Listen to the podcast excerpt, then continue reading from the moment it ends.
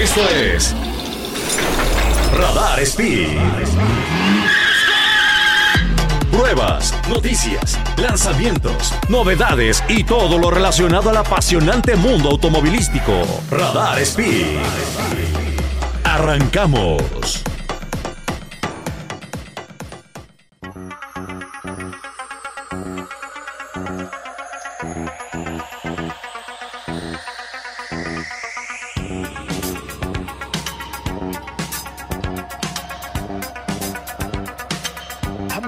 Y amiguitas, ¿cómo están? Bienvenidos a este programa especial de miércoles. Ayer tuvimos partido de fútbol de los Gallos Blancos del Querétaro, que por como saben, aquí en Radar 107.5 siempre cubrimos los partidos de nuestros queridísimos Gallos.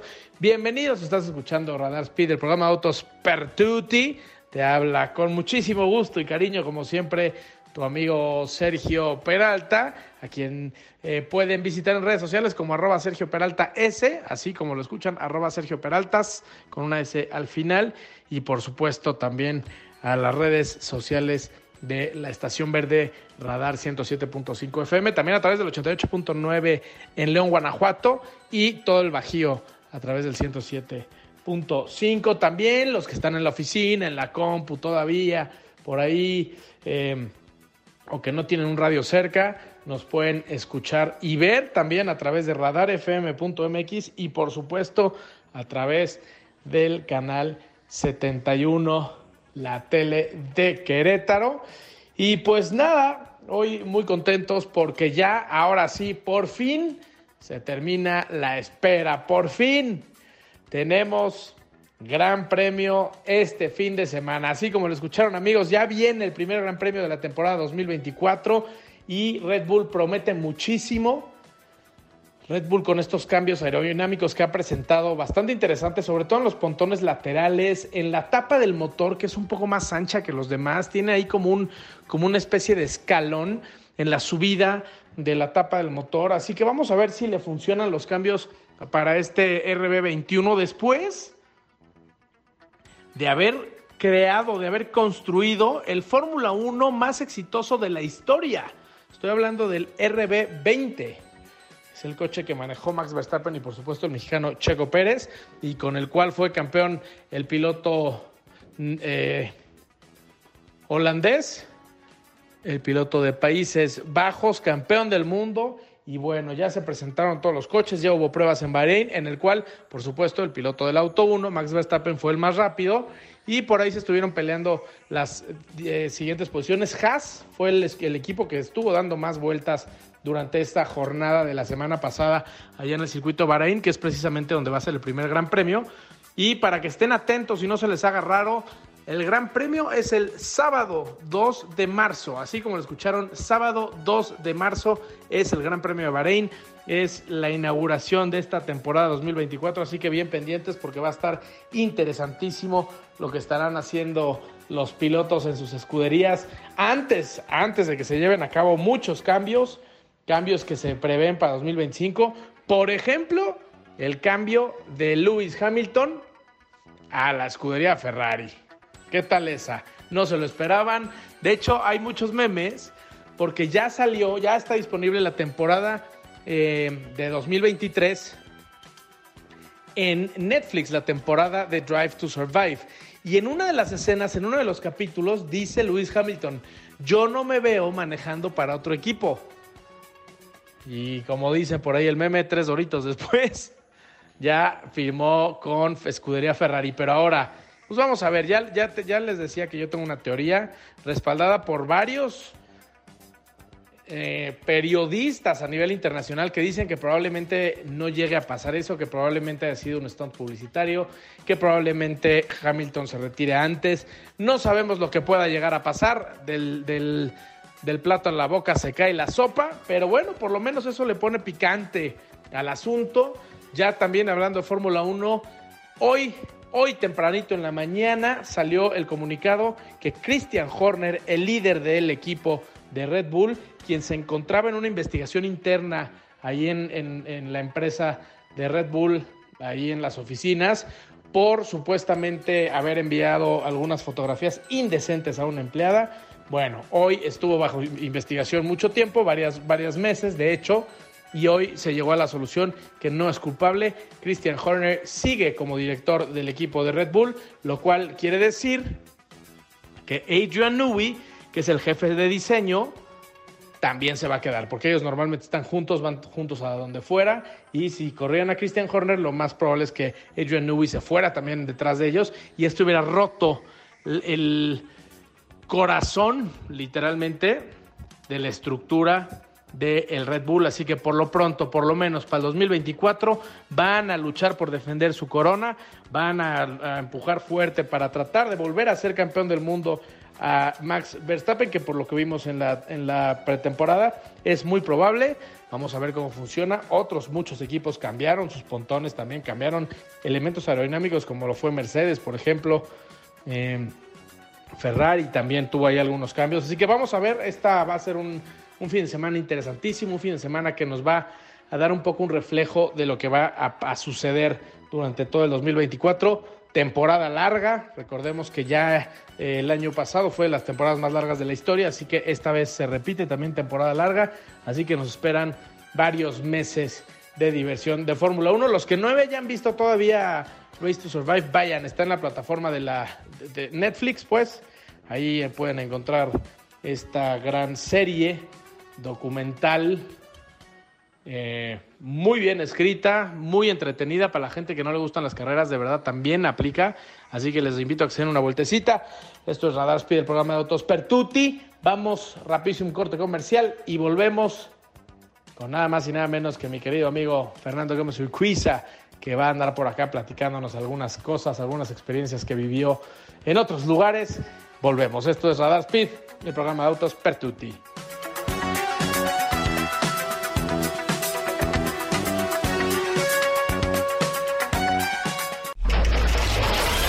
Esto es Radar Speed. Radar en operación.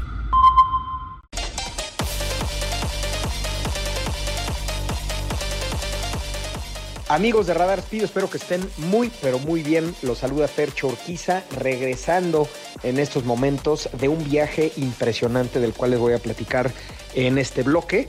Nos tocó irnos nada más y nada menos que a Finlandia, aquí a la vuelta con nuestros amigos de Audi México, a vivir la experiencia del Audi Driving Experience, que es de verdad de las cosas más padres que me han tocado eh, hacer en la industria automotriz. Les platico desde el inicio. Tomé un vuelo Querétaro-Dallas, luego tomé otro Dallas-Londres, luego en Londres tuvimos una escala un poquito larga de Londres volé a Helsinki y luego de Helsinki ya en Finlandia volé a Kitila, que es otra ciudad dentro de Finlandia. Entonces estuve prácticamente dos días completos eh, de traslado, pero definitivamente valió la pena. Llegamos allá y los paisajes son de locura, los paisajes parecen de, de película, impresionante, todo nevado, eh, nos tocó a entre menos 7 y menos 12 grados prácticamente toda la semana, pero unas semanas antes estaban a menos 40. Estamos hablando del, del círculo polar de la parte más norte del, mundo antes de llegar ya al, al polo norte literalmente, pero estás a la altura de Islandia o más. Y para lo que fuimos fue para probar los circuitos de hielo. No son de nieve, son de hielo, porque son en lagos congelados. Lo que hacen es en un lago que se congela durante la época de frío, tiene más de metro y medio, dos metros de hielo hacia abajo, entonces es como si fuera concreto. Pasan un tractor en un lago enorme congelado y por GPS cada año marcan las mismas rutas. Es un, es un circuito como si fuera una pista con, con conexiones. Incluso se puede conectar, son tres circuitos, el 1, el 2 y el 3, y cada uno de ellos se puede tomar en cualquiera de los dos sentidos e incluso se pueden conectar para hacer un circuito larguísimo y los vehículos para probar eran Audi RS4 Avant, es decir, la variante Guayín o combi del Audi RS4. Para, que, para los que no están tan familiarizados con la nomenclatura de los Audis, Normalmente los modelos empiezan con la letra A. Tú tienes el A4, el A6, el A3, el A7 y luego tienes la versión deportiva que es el S, el S3, el S4, el S5, etcétera. Y los RS es la versión más deportiva de la versión deportiva, es decir, los tope de gama, los punta de lanza. Y en este caso, pues nos tocó manejar el RS4, que es el, sedán mediano de, Audi, pero en una variante que es para mí interesantísima. Es la variante Guayin, la variante Avant, que termina, eh, pues como le llaman acá en México como camionetita, pero realmente no es una SUV, sino más bien es un sedán con un espacio de carga, pues más tipo de una, de una combi, ¿no? Entonces, ese segmento en México prácticamente no existe. Hay muy poquitos coches que, que han llegado a México que tienen esa forma. Eh, puede ser, por ejemplo, el Mercedes CLS que, tenía esa configuración, el Audi RS6, que es así, hay varios en México. Y pues a mí me parece un coche muy interesante porque puedes tener todo el performance y el manejo de un sedán, pero con una capacidad de carga un poquito mayor. Y en este caso, el RS4 es un vehículo de tracción integral, que de hecho creo que esa es una de sus características más distintivas. El, sistema de tracción en las cuatro ruedas de Audi, denominado 4, 4 con Q, es un sistema que cambió y revolucionó la industria definitivamente en los 80s. Pues antes de los 80 todos los vehículos de tracción integral eran puros autos de todo terreno, eran jeeps, eran los Willys, eran vehículos para tierra eh, totalmente utilitarios, ¿no? Y de repente a Audi se le ocurre implementar un sistema de tracción integral en el S1. El S1 era un vehículo pues deportivo, ¿no? Y nace el S1 4 que pilotos como Walter Roll y como Michel Mouton manejaron en el Campeonato Mundial de Rallys quedando campeón, incluso Michelle Mouton quedó subcampeona, es la única mujer que ha quedado subcampeona del mundo de rallies en la historia. Y pues ahí cambiaron el juego porque el, el S14 al implementar tracción en las cuatro ruedas en caminos de tierra y de lodo pues podía salir mucho mucho más rápido que los vehículos de tracción trasera que en ese entonces todos eran tracción trasera menos el Audi. Y pues digamos que les rompió la Mauser con singular alegría en esas épocas del Campeonato Mundial de Rallys y ahí es donde surge esta tradición de implementar tracción en las cuatro ruedas incluso en vehículos deportivos.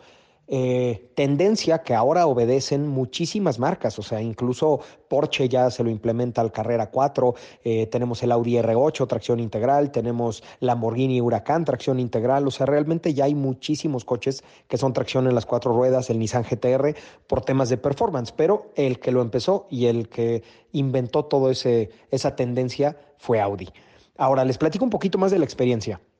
Nosotros llegamos, el hotel estaba padrísimo. Dato curioso de Finlandia, ya en, otro bloque les platicaré un poquito más de la ciudad de, Helsinki, pero aquí en Kitila, que bueno, en realidad estábamos a 40 minutos de Kitila, no estábamos exactamente en Kitila, pero a, 40 minutos en un resort de esquí.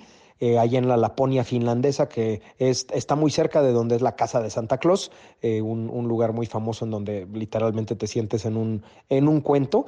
Y pues ahí mismo en el hotel cada cuarto tiene un sauna. Esto es algo muy típico de Finlandia. De hecho, por ahí vi en un video del buen Luisito Comunica que hay más saunas que personas en Finlandia porque en la época de, turismo alto, pues cada cuarto de hotel tiene un sauna y cada casa tiene un sauna y cada espacio público tiene un sauna. Entonces pueden llegar a ver más saunas que personas, lo cual está pues bastante curioso. Y, y pues el hotel espectacular. La verdad es que en el hotel incluso se llegaban a ver auroras boreales. A nosotros nos tocó nublado, entonces no las distinguimos al 100%, pero sí habían fotos del lugar en donde nosotros estábamos un par de semanas antes, en donde se veían espectaculares color verde y nos decían que incluso se escuchan eh, si te pasan exactamente por encima, se escucha el magnetismo de las auroras boreales, lo cual yo no tenía idea que emitían un sonido, pero pues bueno, cosas nuevas por aprender.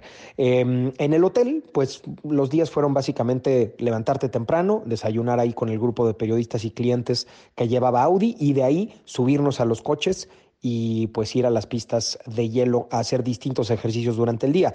Em, nos tocó la, la, gran suerte de compartir este viaje con dos grandes amigos, bueno, con muchos grandes amigos, pero pues dos que ustedes seguramente conocen, que son Juan Bertau, el buen Bert, y también Alonso Drifter Ariño, que son dos creadores de contenido con los que estuvimos cotorreando por ahí muy, muy a gusto. También eh, pues tuvimos la suerte que nos acompañara la mismísima Connie, que es eh, directora de Relaciones Públicas de Audi, y pues un viaje espectacular. La verdad es que lo, más eh, destacado es entender cómo funciona el sistema de tracción integral y cómo puedes usarlo a tu favor para, para, no solamente traccionar, sino también, pues por supuesto, driftear y jugar, que eso es un poco parte de, de, a lo que vas, ¿no? A divertirte y a pasarla increíble con los coches en un ambiente seguro.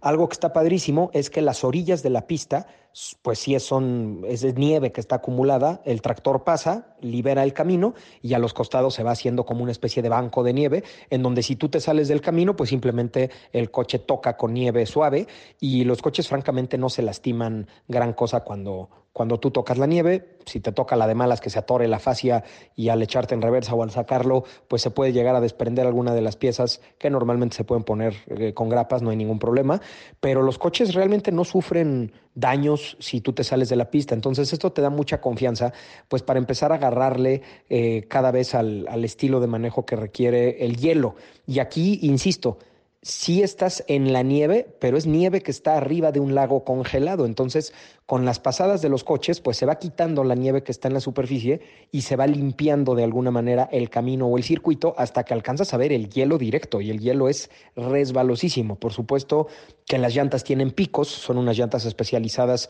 que tienen tacos que se encajan en el hielo y te dan un poquito más de adherencia, pero no deja de ser una superficie extremadamente resbalosa y por eso creo yo que en parte hay tantos campeones del mundo y tantos pilotos nórdicos. Eh, y no solamente hablamos de Finlandia, sino también de Noruega, de Suecia. Eh, tenemos el caso de Peter Solberg, específicamente de Finlandia, pues tienes a Valtteri Bottas, tienes a Tommy Mäkinen, tienes a Mika Hakkinen, eh, luego parecen nombres inventados, pero, pero son, son nombres así como muy vocales con, con consonantes muy, muy marcadas, pero pues estamos hablando de campeones del mundo finlandeses, pues de un país muy chiquito, no, o sea, sería normal que hubieran muchos campeones americanos porque hay muchísimos, muchísimas personas de Estados Unidos y pues realmente no hay tantos, ¿no? Eh, es, es, interesante ver cómo estos países nórdicos son el semillero o la cuna de muchísimos pilotos que destacan en todo tipo de categorías a nivel mundial, como los que les acabo de mencionar. Y lo entiendes, ¿no? El, el 70% más o menos de los caminos de Finlandia son de tierra y en invierno se cubren de nieve, algunos si tuvieron agua se congelan, entonces la gente de allá está totalmente acostumbrada a manejar en superficies con muy, muy, muy poca adherencia y eso te hace desarrollar habilidades de contraviraje, habilidades de entender dónde está la adherencia, de corregir una pérdida de control de manera calmada, o sea, esto se lo enseñan a los, a los adolescentes cuando están aprendiendo a manejar habilidades que nosotros realmente, pues en países donde no, no cae nieve, pues nunca, nunca realmente estamos fuera del, del, control de un vehículo, a menos de que ya estés a punto de, chocar, ¿no? Entonces creo que esto hace que, que el, el, nivel de manejo de Finlandia, por ejemplo, comparado al del resto de los países, sea infinitamente superior. Y para nosotros fue un grandísimo privilegio haber ido a manejar estos RS4 a la nieve, en donde, por cierto, cuando tú te sales eh, del camino y te metes al banco de nieve que les comenté, llega el tractor que el buen Bert le, apodó Tomate, como el de Cars, que era la grúa. Entonces llegaba el conductor del, del tractorcito y él no se bajaba a rescatarte. ¿eh? Tú tenías que ir a su tractor, agarrabas la, una especie de slinga que trae con un mosquetón, lo ponías en, en, el jalón del vehículo que estaba en la fascia y él se echaba para atrás con el tractor y sacaba tu coche de la nieve. Por supuesto que para lograr hacer esto te tenías que bajar en la nieve, que es medio metro de nieve, te llega al, te llega al tiro del pantalón la nieve y si no traes ropa adecuada te empapas que fue mi caso, por supuesto. Su tío Fercho no viene tan bien preparado, entonces yo en vez de llevar pantalones de esquí, me llevé pantalones normales. Y pues cada vez que me sacaron del banco de nieve, porque les he de confesar que no fue una, fueron varias, eh, me empapé y luego te tienes que subir al coche a poner la calefacción para no, para no sufrir de hipotermia. Eh, pero es parte de la diversión. Y cada vez que te sales, te, te des, pues no sé, no, no es sello, sino más bien es como, una, como un hoyito, como si fuera una, una marcadora de estas de, de hojas, te hace un hoyito en una tarjeta eh, que tiene tu nombre y a los seis hoyitos te, te, dan una penalización. Y se pone bastante divertido, los instructores muy agradables, por supuesto que siempre manteniendo el orden y regañando a quien tengan que regañar si está haciendo imprudencias, pero siempre con una excelente actitud, eh, pasándola muy bien y, y pues generando ahí muy buen ambiente.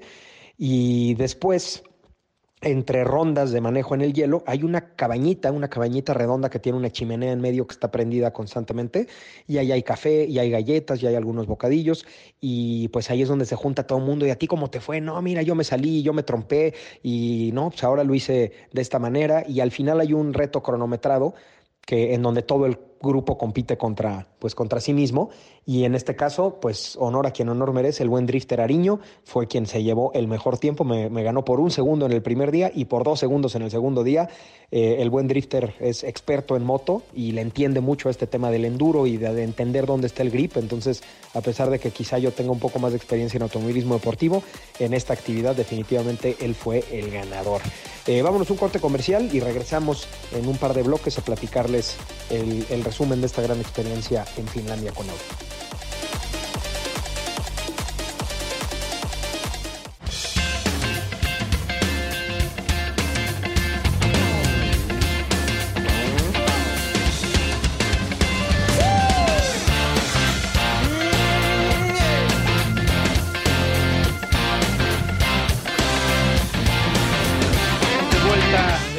Brevísimos cortes comerciales.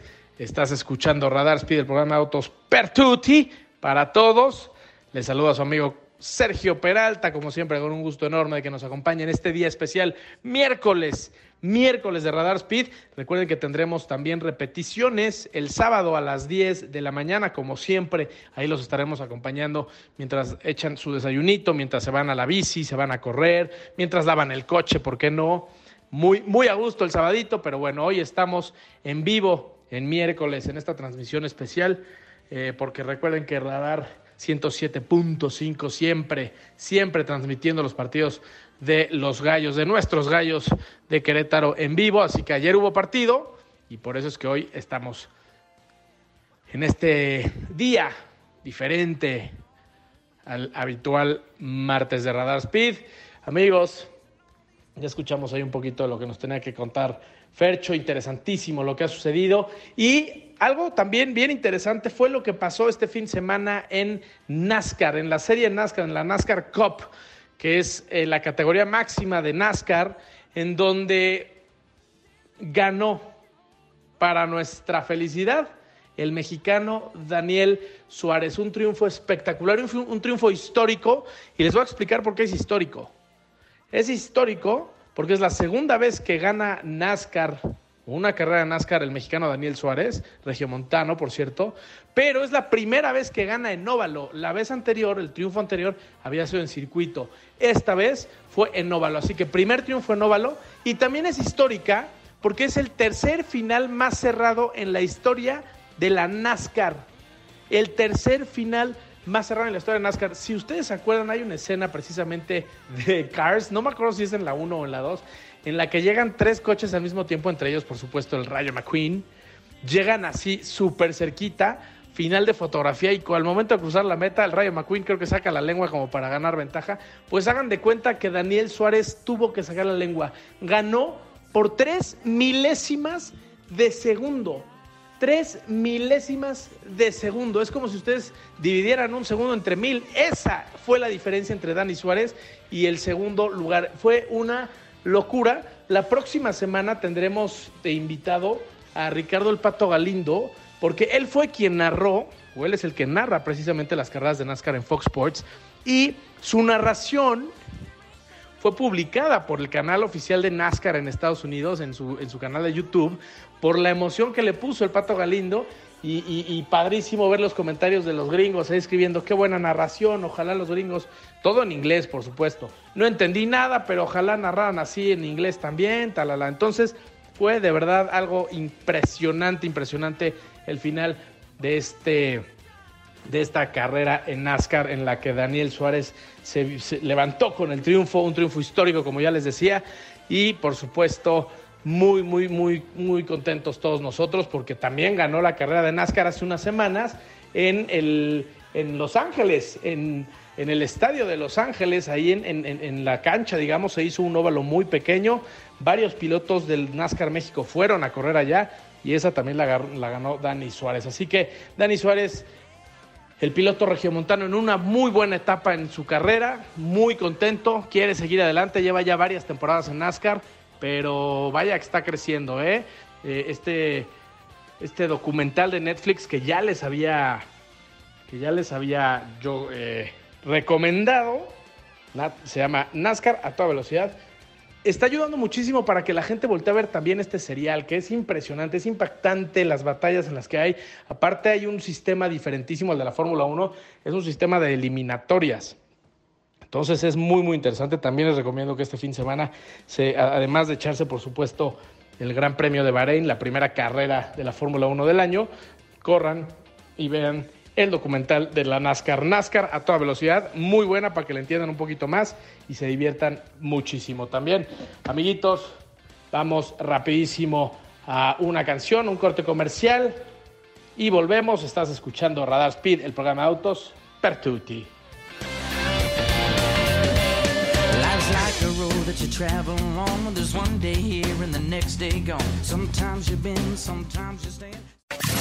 Desde Santiago de Querétaro, Querétaro, escuchas XHQRO.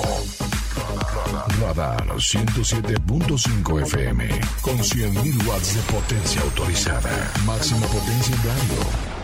Estudios, oficinas y ventas. Prolongación tecnológico 950B, sexto piso, Querétaro, Querétaro. 107.5 FM. Grupo Radar y sus emisoras. Ubícanos también en iHeartRadio, radio de nivel mundial.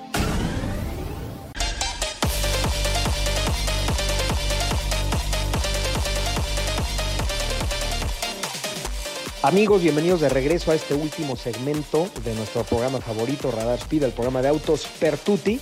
Eh, en donde les voy a terminar de platicar de nuestra experiencia con Audi en Finlandia. Eh, si no escucharon el segundo bloque, les platico que tuve la, grandísima oportunidad de ir a Finlandia, eh, específicamente a Kitila. A 40 minutos de Kitila encontramos las pistas de el Ice Experience de Audi, en donde manejas Audi RS4 en el hielo y en la nieve, una experiencia inolvidable de la cual ya platicamos y, pues espectacular. Si no lo alcanzaron a escuchar, les repito que este programa se se, vuelve a transmitir los sábados de 10 a 11 de la mañana. Entonces, si no alcanzaron a escuchar el otro bloque, pues ahí para que se sintonicen y lo, y lo vean. O también seguramente lo vieron en redes sociales. Se va a subir video a mi canal de YouTube, por supuesto. Me encuentran como Fer Churquiza en YouTube.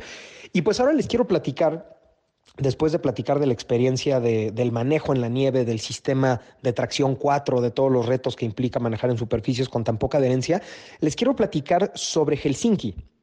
El último día antes de viajar de regreso, tuvimos la oportunidad, Bert y yo, de, estar ahí en Helsinki y de experimentar un poquito esta ciudad que es tan diferente a lo que nosotros estamos acostumbrados. Es una ciudad, me parece que de 600 mil personas aproximadamente, y pues se congela totalmente casi la mitad del año. Entonces es una ciudad que seguramente han escuchado, no amanece eh, totalmente, o sea, nunca ves el sol a las 12 del día, sino que eh, sale como si fuera a las 5 o 6 de la tarde de acá de México y se vuelve a meter. Entonces tienes algunas épocas donde todo el tiempo es de día, otras épocas donde todo el tiempo es de noche y pues eso obviamente nos estaban platicando amigos que viven allá, que eso claro que saca de onda y te puede llegar hasta hasta mover anímicamente y, pues que necesites de repente moverte un ratito para volver a agarrar pilas, ¿no?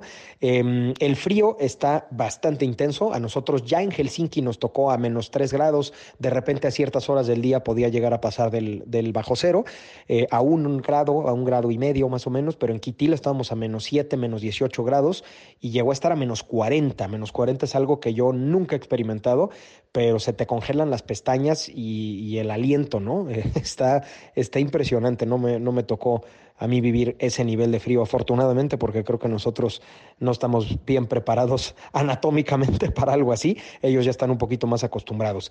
Eh, datos curiosos de Helsinki, es una ciudad de primerísimo mundo, o sea, me atrevo a decir más primer mundo que, Tokio, incluso en, en tema de urbanización, en tema de de civismo. Eh, hay niños que se suben al metro, hay niños que se suben al transporte público desde los 5 o 7 años, van a la escuela solos, nadie los molesta. El crimen allá prácticamente no existe. Eso, eso es eh, algo que está impresionante. O sea, puedes estar 100% tranquilo que tu, que tu hijo o una persona de, de, muy poca edad pueda estarse moviendo por la ciudad solo y no le va a pasar absolutamente nada.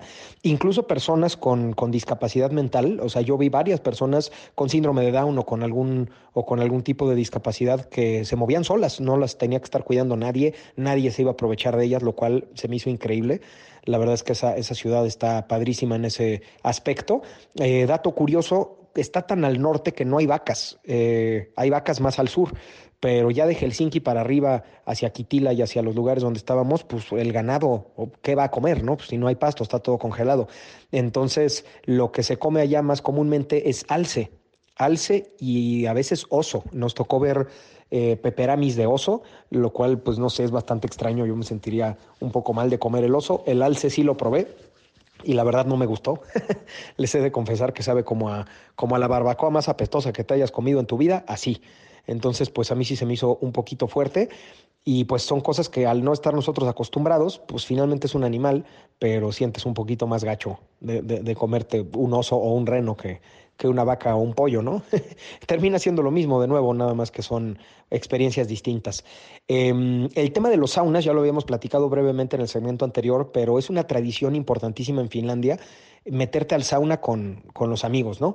Y hay muchísimos saunas y luego hacen una cosa muy loca, se meten al sauna y luego se meten al agua de mar que está obviamente a, un grado, ¿no? Está, partes de ella están congeladas, está a cero, bueno, poquito arriba de cero grados y se meten al agua de mar helada y luego de ahí se vuelven a meter al sauna y por ahí dicen que ese mito de que te de que te enfermas cuando te enfrías es invento de las abuelitas porque ellos lo hacen todo el tiempo y no se enferman, si acaso a lo mejor te te ayuda a generar defensas más fuertes, ¿no? Eso, eso se me hizo bastante interesante.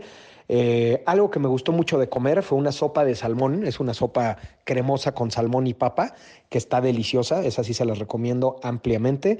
Eh, también nos tocó ir a varias iglesias que están ahí en el centro, una iglesia específicamente que, me llamó la atención. Bueno, fuimos a tres por lo menos. Había una rusa, recuerden que, que Finlandia era colonia rusa, luego se, se, independizó, pues hace no mucho, creo que fue finales de los ochentas que se independiza de, de Rusia.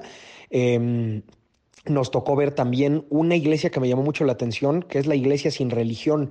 Tiene la forma como de una maceta gigante color naranja y adentro no hay nada. Hay bancas para que tú le reces al Dios que tú quieras, para que entres a meditar. Entonces puede haber junto a ti un musulmán y un cristiano y un católico y un eh, pagano, yo que voy a saber, o sea, realmente pueden haber allá adentro personas de todas las religiones rezándole cada quien al Dios que quiera, y hay como mucho respeto allá de, de todo tipo, ¿no? De tema racial, de tema sexual, de tema de identificación, de, de religioso. Eh, es, un, es, una, es una ciudad, y me atrevo a decir el país completo, súper aceptante en todo tipo de cosas, y, y pues se nota, ¿no? En, en la gente, pues que, que está muy tranquila y, y pues sí, es una, es una ciudad, como les digo, de primerísima. Ahora, sí tiene sus impracticidades, por supuesto, ¿no? Este tema del, de la luz que no, pues que no amanece o que no atardece al 100% en algunas épocas del año. El tema del frío, eh, es muy común darte un centonazo porque la nieve que, que, está compacta, en cuanto sube la temperatura se convierte en un hielo muy resbaloso y pues puedes llegar a, a caerte. Incluso hay mucha gente que le pone a sus zapatos piquitos, que esos te los puedes quitar en cuanto entras a, un lugar. Pero hay como botas especiales con picos de plástico o incluso de metal para no caerte. Y una de las cosas que más nos gustó fue una biblioteca, la Biblioteca Central de Finlandia, de Helsinki. Es un edificio enorme, total y absolutamente gratuito, en donde si ustedes pensaban que una biblioteca era aburrida, esta les va a cambiar la opinión. Para empezar, no solamente puedes rentar una cantidad impresionante de libros, sino también de videojuegos y películas y cómics. Todo esto, por supuesto, gratis, simplemente das tu identificación. Y la manera de regresarlos fue algo que me llamó mucho la atención. Tú no llegas con una bibliotecaria y los regresas, simplemente los pones en una especie de bandas transportadoras y por medio de un código, de un código de barras, las, las bandas transportadoras saben perfectamente a dónde mandarlos y se acomodan solos, los acomodan robotcitos. Eso está increíble. También tienen eh, muchas cosas que no te esperarías en una biblioteca. Tienen talleres con herramientas para ir a trabajar. Tienen estudios de edición, computadoras de alto poder para hacer edición de video. Tienen bordadoras para ir a, coser o hacer algún proyecto de ese estilo. Es, es una biblioteca que obviamente le sirve mucho a estudiantes. Entonces hay mucha gente que va a hacer proyectos tanto de chamba como de, como de estudio, pero incluso hay estudios de grabación de música. Así es, estudios profesionales de grabación de música allá adentro que te los prestan y no solamente eso, te prestan los instrumentos y las consolas y los cables y los micrófonos. O sea, si tú tienes una bandita con tus amigos, puedes ir a grabar tu demo ahí totalmente gratis. Son cosas increíbles. La verdad es que estoy impresionado con esa biblioteca, la Biblioteca Central de Helsinki. Eh, échenle un ojo por ahí al video de Luisito Comunica de cuando fue a Helsinki, ahí se van a dar un poquito más de, de idea de todo esto que les estoy platicando. Y pues por último, ya nada más para, para platicarles otra cosa que me llamó la atención, ni en el metro ni en el transporte público de camiones hay un lugar en donde metas un boletito. O sea, no hay ningún, ninguna persona que te revise el boleto. Todo el mundo confía en que, en que todos tienen su pase. De repente te puede tocar la mala suerte que se suba una, un, inspector y que, y que pues te cache si es que no traes el boleto y es una multa de 80 euros. Entonces, definitivamente no, no se recomienda rifártela, paguen lo que se debe y seamos cívicos, pero pues sí, realmente nadie le revisa a nadie sus boletitos. Es como una ciudad y un país donde hay mucha confianza en que todo el mundo está haciendo el deber ser. Y pues ese fue el resumen de nuestro viaje a Finlandia, amigos. Nosotros venimos regresando y pues ya la semana que viene estaremos con Sergito Peralta en el estudio platicando sobre un vehículo que nos tocó probar a los dos, que es la Defender Land Rover Skyfall, un vehículo muy muy interesante del cual estaremos platicando ya en el siguiente eh, programa. Les mando un abrazo, que estén muy muy bien. Me encuentran en redes sociales como arroba Fercho Urquiza y también a Sergio Peralta como arroba Sergio Peralta S. Les mando un abrazo y nos escuchamos en el siguiente programa. El automovilismo no es un simple deporte es una disciplina y en Radar Speed te enterarás de todas las noticias, novedades, lanzamientos y todo lo relacionado al apasionante mundo automovilístico. Escúchanos en una próxima emisión aquí por Radar 107.5 FM. Radar en operación.